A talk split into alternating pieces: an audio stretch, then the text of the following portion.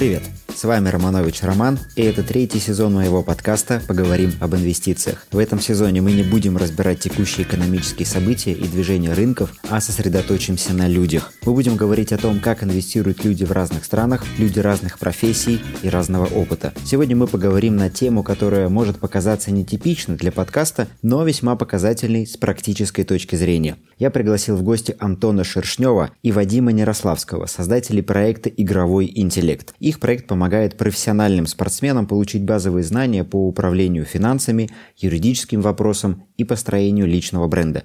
О том, почему это важно и с какими проблемами сталкиваются профессиональные спортсмены, мы и поговорили с ребятами. Ребят, привет. Здорово. Добрейшего. Я позвал сегодня вас, чтобы обсудить такую нетипичную, казалось бы, для подкаста тему – финансы профессиональных спортсменов. Я знаю, что у вас проект, который помогает спортсменам не только с финансами, но и в целом с устройством жизни, построением личного бренда, общением со СМИ. Почему выбрали именно спортсменов? Почему я считаю, что это интересно? Потому что, ну, во-первых, у спортсменов есть деньги, и у меня есть предположение, опять же, по той информации, которую я читаю, что они не совсем грамотно ими распоряжаются. Поэтому давайте поговорим сегодня о том, как спортсмены управляют своим капиталом, с какими проблемами сталкиваются. И начнем давайте с знакомства. Расскажите о себе и вашем проекте. Друзья, всем привет. Меня зовут Антон Шершнев и мой партнер Вадим Ярославский. Мы основали программу «Игровой интеллект» примерно два с половиной года назад. Первый пилотный проект по обучению профессиональных спортсменов мы провели в 2019 году в ходе межсезонья для хоккейного клуба «Авангард». К слову, «Авангард» является действующим обладателем Кубка Гагарина континентальной хоккейной лиги. После этого э, в следующем сезоне мы провели уже серию мастер-классов для клубов континентальной хоккейной лиги по таким темам, как общение с прессой, личный бренд. И вот в условиях пандемии мы проводили наши мастер-классы в формате телемостов.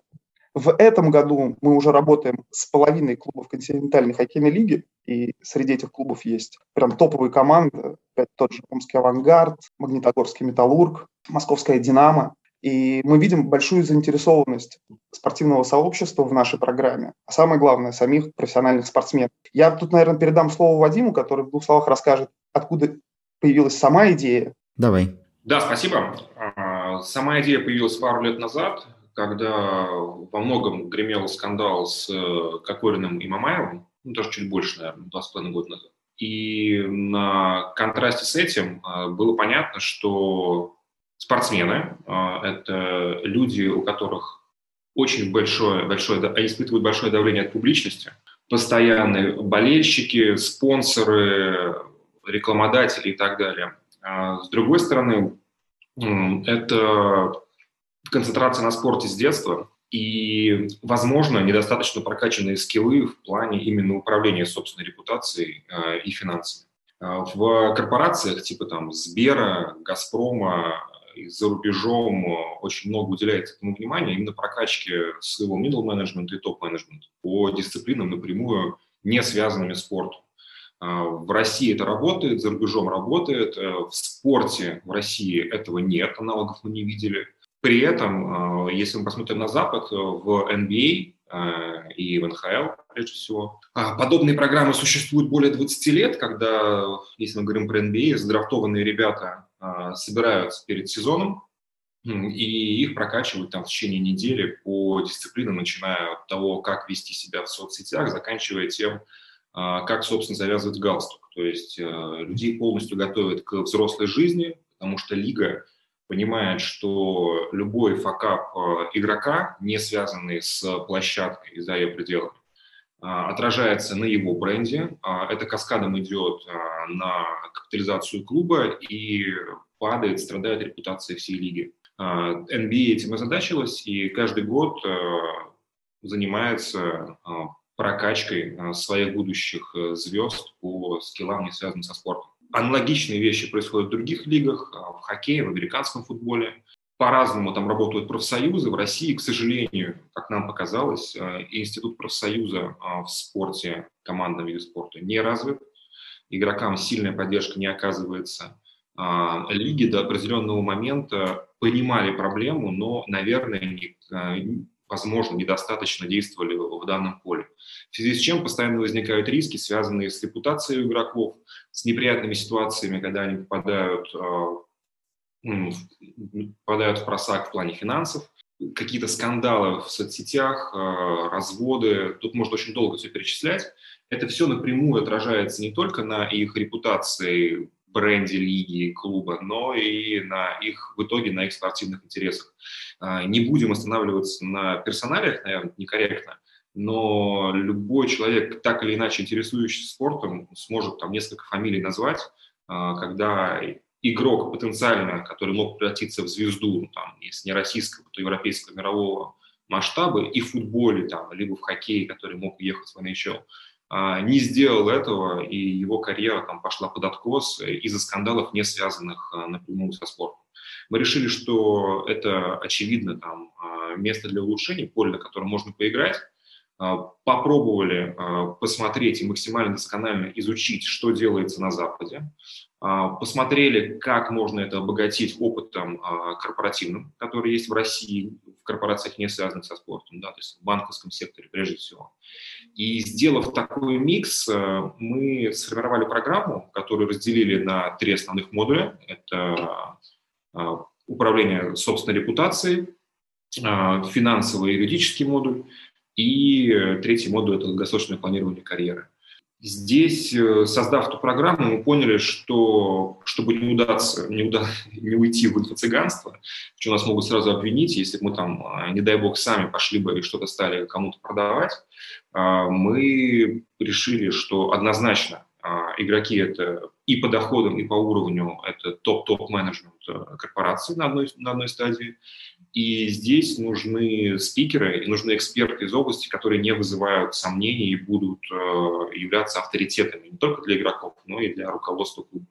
Потому что прежде всего, продавая это в клубы в лиге, мы же совершаем две продажи сразу, и B2B, и B2C. И здесь э, мы поработаем работаем с множеством экспертов, они у нас выложены на сайте, выложены у нас в инсте.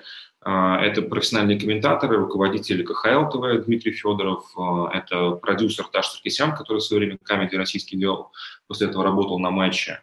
А, это Елена Болотова, человек, который активно работает с, является агентом многих футбольных звезд российских. Смолов, Акинфеев, человек, который работал с Овечкиным здесь.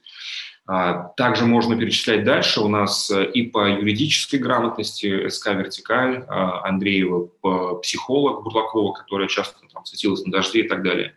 А, Жеку Савина привлекали, который делает канал «Красава». Он в первом сезоне нашей программы рассказывал о том, какой у него был опыт именно определенного факапа в карьере, из-за чего это случилось, и как потом он, по сути, стал брендом, self-made, которым является сейчас. Возможно, кого-то сейчас упустил, с кем мы работали, да? А, ну вот только что поработали, кстати, вот уникальность в чем заключается. Мы стали первой программой, которая скрестила что, где, когда и спорт, потому что мы вместе с нашим партнером Уралсибом проводили мастер-класс с магистром «Что, где, когда» Инны Авдеенко. То есть ну, это довольно-таки известный персонаж. А, и, как нам кажется, вот такая коллаборация, которая у нас есть, она очень цена, потому что экосистема вокруг спорта за счет программы расширяется. Нельзя, наверное, представить другого а, какой-то программы или площадки, где эксперты из разных областей а, сталкиваются с спортсменами. Вот забыл, у нас еще Александр Цыпкин несколько раз выступал. По сути, где Цыпкин, где спорт, а при этом а, это было очень интересно. И я думаю, что и экспертам, и игрокам это было максимально полезно. Ну вот вкратце как-то так. Вот мы сейчас, и у нас второй сезон заканчивается. Ну, точнее, заканчивается он в самом разгаре. И в третьем сезоне мы надеемся, что мы расширимся еще на футбол, потому что пора. Угу, отлично, спасибо. Ну, а все-таки, если переходить к проблематике, мы увидели, что есть недочеты. Есть зависимость между тем, что делает спортсмен э, с деньгами, с э, отношением с обществом и так далее, и его результатами, его развитием карьеры. Если говорить именно про деньги, потому что мы все-таки про деньги подкаст, а, то, казалось бы, какие могут быть сложности, потому что в представлении простого обывателя спортсмен – это человек, который зарабатывает какие-то несопоставимые с зарплатой простого человека деньги, и почему он, в принципе, сталкивается с проблемой. Вот давайте подробнее про это поговорим. То есть, какие это трудности и почему они возникают у человека, у которого денег, ну, казалось бы, более чем достаточно, чтобы жить комфортно и безопасно. Попробую ответить. Смотри, еще раз хочу подчеркнуть вот из рассказа Вадика очень важный момент. У профессиональных спортсменов в ходе их карьеры я имею в виду активной игровой карьеры, нет возможности получить качественное образование. Безусловно, есть там огромное количество примеров, когда профессиональные хоккеисты и футболисты, мы говорим прежде всего о них, потому что у них самые высокие заработки в российском спорте, получают образование. Но это какое образование? Это так называемые институты там, физической культуры, спорта и так далее. То есть э, это не то образование, которое их развивает с точки зрения финансовых знаний, базовых каких-то юридических и налоговых вопросов. И в этой связи, конечно, им необходимо эти навыки и знания потом добирать. Потом важно посмотреть на карьеру спортсмена как таковую.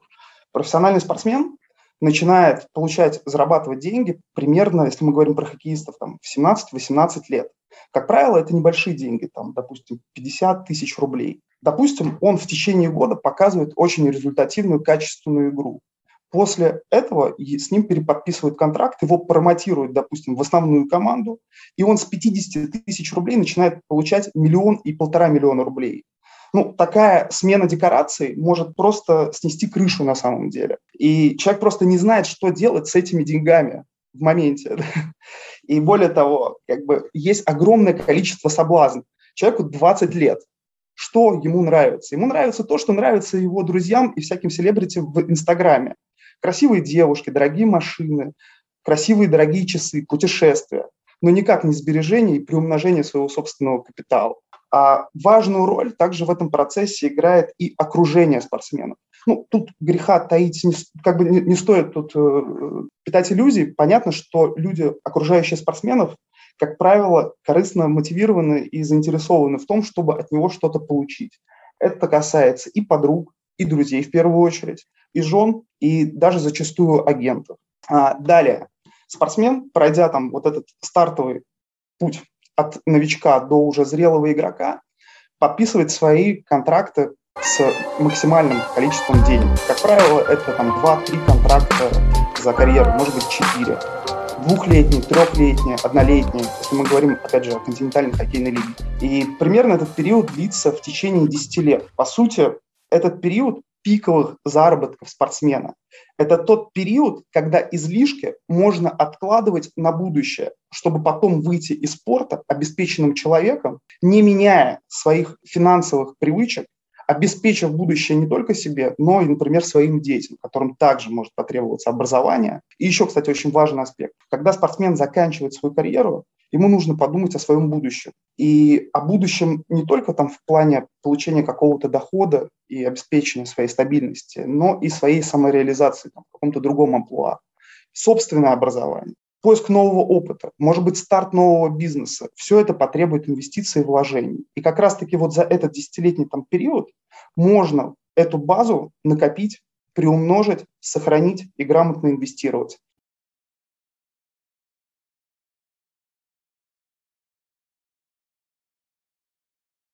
Ну и здесь э, мы сталкиваемся с другим уровнем проблемы. Да? Казалось бы, человек хочет это сделать, он готов куда-то вложить, да. инвестировать, но за счет того, что предыдущие годы он никак не имел возможности разобраться, погрузиться, потому что у него другие задачи. У него тренировка, у него карьера, у него победы, но никак не вопросы, куда можно инвестировать и куда нельзя. Здесь я бы хотел поговорить про примеры, чтобы нашим слушателям было понятно, какого вообще масштаба масштаба люди здесь способны потерять деньги, и посмотреть хочется на примеры хорошие и примеры не очень хорошие. Вот я, например, так как тесно связан с футболом был большую часть своей жизни, а, я слежу за ребятами, и у меня есть и в моем окружении люди, которые пытались строить профкарьеру, но у них не получилось. Я вижу, как они сейчас живут, когда все ставили только на спорт, и в итоге сейчас ни образования толком нет, ни работы толком нет, и в спорт не получился. А вот те, кто ребята смогли, деньги заработали, там тоже есть свои проблемы. Наверное, одна из самых громких историй в российском футболе – история Александра Киржакова, который э, вложился в строительство нефтеперерабатывающего завода, по 380 миллионов да. рублей да, было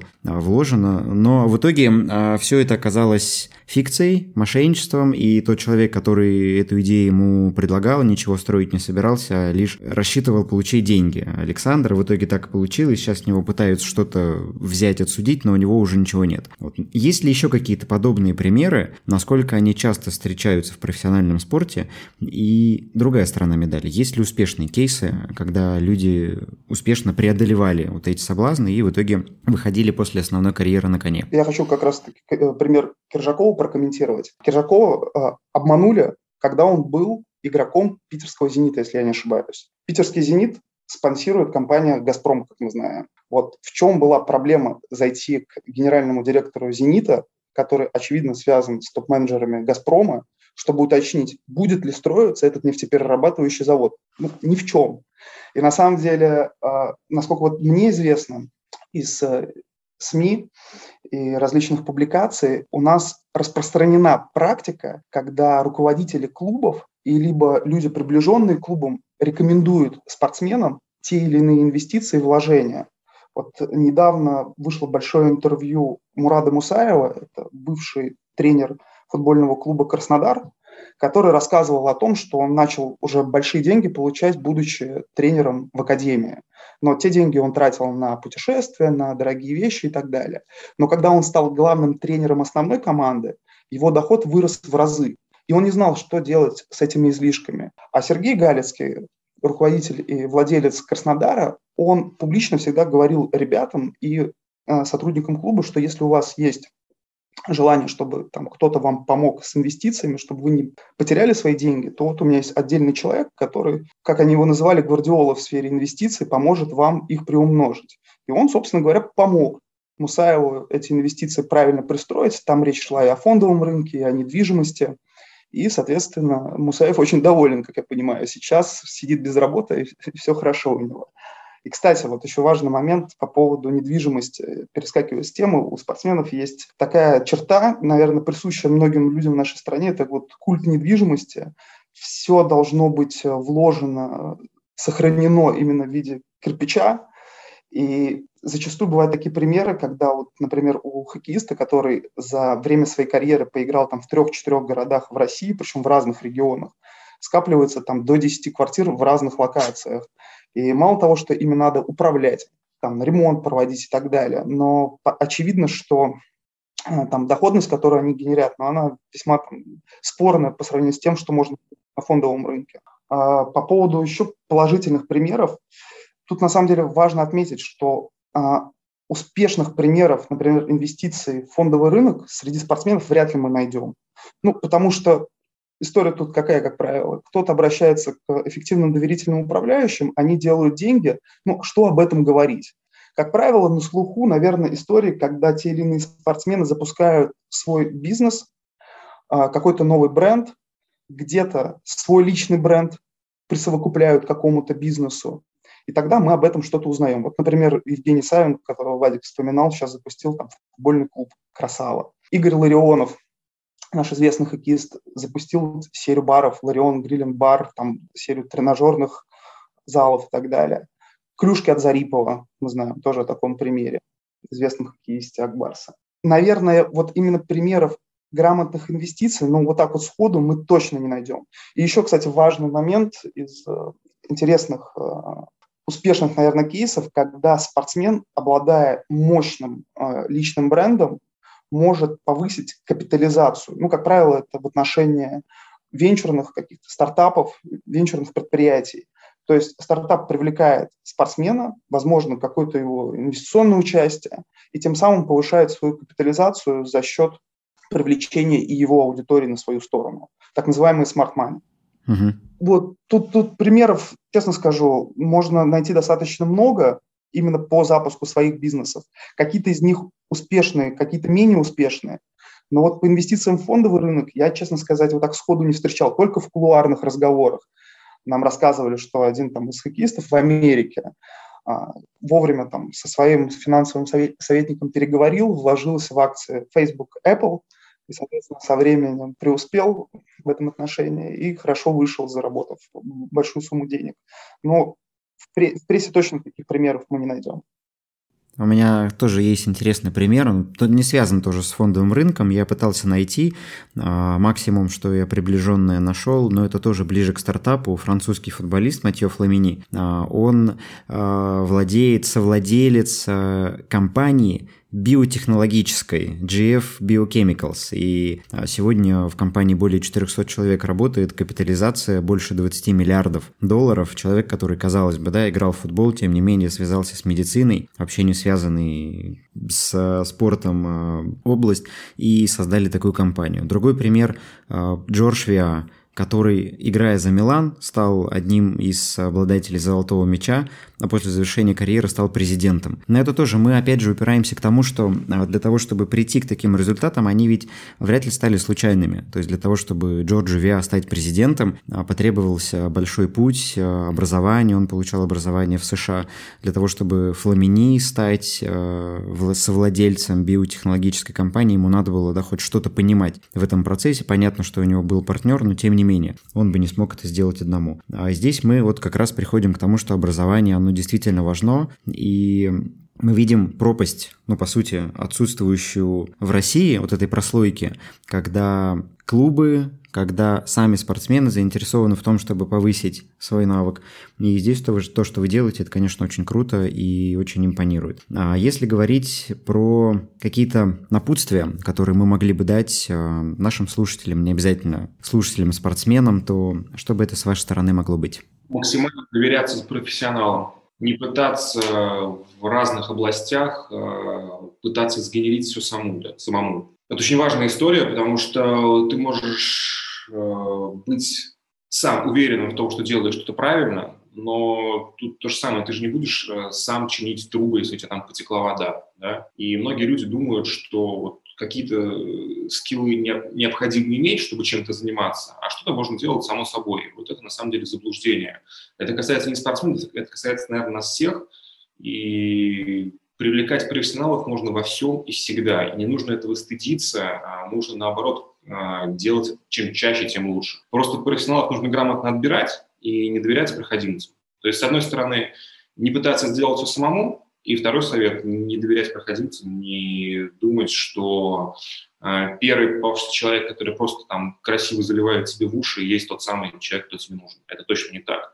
Э, изучить рынок, потратить на это, там, условно говоря, час, час времени, э, сходить к одному, к двум консультантам. Это касается не только финансов, про спортсменов, то общение с э, рекламодателями, выстраивание бренда и позиционирование относительно своей аудитории. Это тоже очень важно. Тебе одно агентство предложит тебе одни условия, другое будет намного более профессиональным, ты можешь до него просто не дойти. Посмотреть весь спектр, выбрать и довериться правильным людям, которых просто нужно периодически проверять. Вот это, наверное, главный совет, который... И тут бы немножко добавил. Важно доверять, но при этом иметь хотя бы минимальный гигиенический уровень знаний в области финансов, в области юриспруденции, а, налогов. И как раз-таки вот наша программа спортсменам вот этот минимальный базис и дает, чтобы они правильным образом выбрали профессионалов, которые им помогут а, инвестировать, сохранять и приумножать их капитал. Ведь зачастую, не имея как раз-таки этого базиса, многие спортсмены доверяются мошенникам, ведясь на огромные проценты, mm-hmm. которые предлагают финансовые пирамиды и так далее. Это ну, реально проблема, большая проблема. Я отдельно бы еще совет дал, это по поводу финансового планирования, именно долгосрочного финансового планирования. Как мне кажется, у нас в стране, в принципе, у людей не то чтобы проблемы, но нет понимания и важности планировать вообще свою жизнь на длительный период времени, а в том числе ставить финансовые цели, понимать, в какой момент времени ты хочешь купить там недвижимость, в какой момент тебе необходимы будут деньги для того, чтобы а, получить образование или дать образование своим детям. И, кстати, очень важный момент – не стесняться тратить деньги на образование, потому что это тоже инвестиция, инвестиция, которая окупится, возможно, еще более прибыльным образом, чем инвестиции там, в какие-то финансовые инструменты. Важно также, наверное, не вестись на всю ту как бы красивую обертку, которая сейчас нас начинает окружать э, в социальной реальности, там, в социальных медиа, потому что зачастую мы начинаем жить в какой-то ложной жизнью, думая о том, что вот у всех все красиво, и мне тоже надо тратить. И отсюда как раз-таки появляются избыточные, ненужные расходы, от которых на самом деле можно отказаться, и этот излишек как раз-таки реинвестировать в свое будущее. И последний совет, это совет такой, наверное, я не знаю, может быть, он спорный, наверное, не бояться инвестиций в фондовый рынок. Как показывает как бы практика, там, история, инвестиции в фондовый рынок э, в долгосрочной перспективе – это самый доходный инструмент самый доходный, но понятно, что только в долгосрочной перспективе. Там историческая доходность некоторых там биржевых индексов порядка там 7% годовых. Конечно, есть еще более интересные инструменты там, в виде инвестиций в отдельные голубые фишки, но это уже для профессионалов. Да, спасибо большое, ребят, за то, что пришли. А, уверен, было полезно и интересно посмотреть на то, как обращаются с деньгами, с какими проблемами сталкиваются люди из, казалось бы, другой для нас категории, но это тоже люди, которые вместе с нами живут, ходят в одни и те же места, просто у них возможностей чуть больше, чем у нас. Спасибо. Да, спасибо большое, Роман. Спасибо, Ром. Давайте скажем спасибо Антону и Вадиму. Действительно, несмотря на, казалось бы, огромные и часто немыслимые возможности для среднестатистического человека, у спортсменов достаточно проблем. Вот вам еще несколько примеров неудачного обращения с деньгами среди футболистов. Ион Арне Рисе, норвежский футболист, игравший в Ливерпуле, получал на пике карьеры 4 миллиона долларов в год. Он потерял значительную часть капитала из-за действий собственного агента, который на протяжении многих лет откровенно обворовывал Рисе под предлогом выгодных вложений. Эммануэль Эбуэ, выступавший за лондонский Арсенал, стамбульский Галтасарай и сборную Кот-д'Ивуара, за карьеру заработал десятки миллионов долларов, но сейчас живет на улице. Большинство денег он потратил на дорогие автомобили и особняки, а последние деньги у него забрала бывшая жена после развода. Он просто подписал документ о разводе, не глядя. С похожими проблемами часто сталкиваются не только спортсмены, но и люди, сосредоточенные на карьере. Они так заняты развитием в своей области, что игнорируют другие. В итоге, когда карьера построена, нет понимания о правильном обращении с деньгами. Тут и появляются разного рода пирамиды, сверхдоходные проекты или, в лучшем случае, с десяток квартир. В целом это безобидно, но абсолютно неэффективно. Благодарю вас за прослушивание выпуска и ваши оценки в Apple Podcast. Для меня это очень важно. Если вы хотите взаимодействовать с моим контентом, моими идеями и взглядами на рынок чаще, то подписывайтесь на мою страницу в Instagram или Telegram-канал. Все ссылки также будут указаны в описании к выпуску. Услышимся в следующих эпизодах. Удачных вам инвестиций и пока!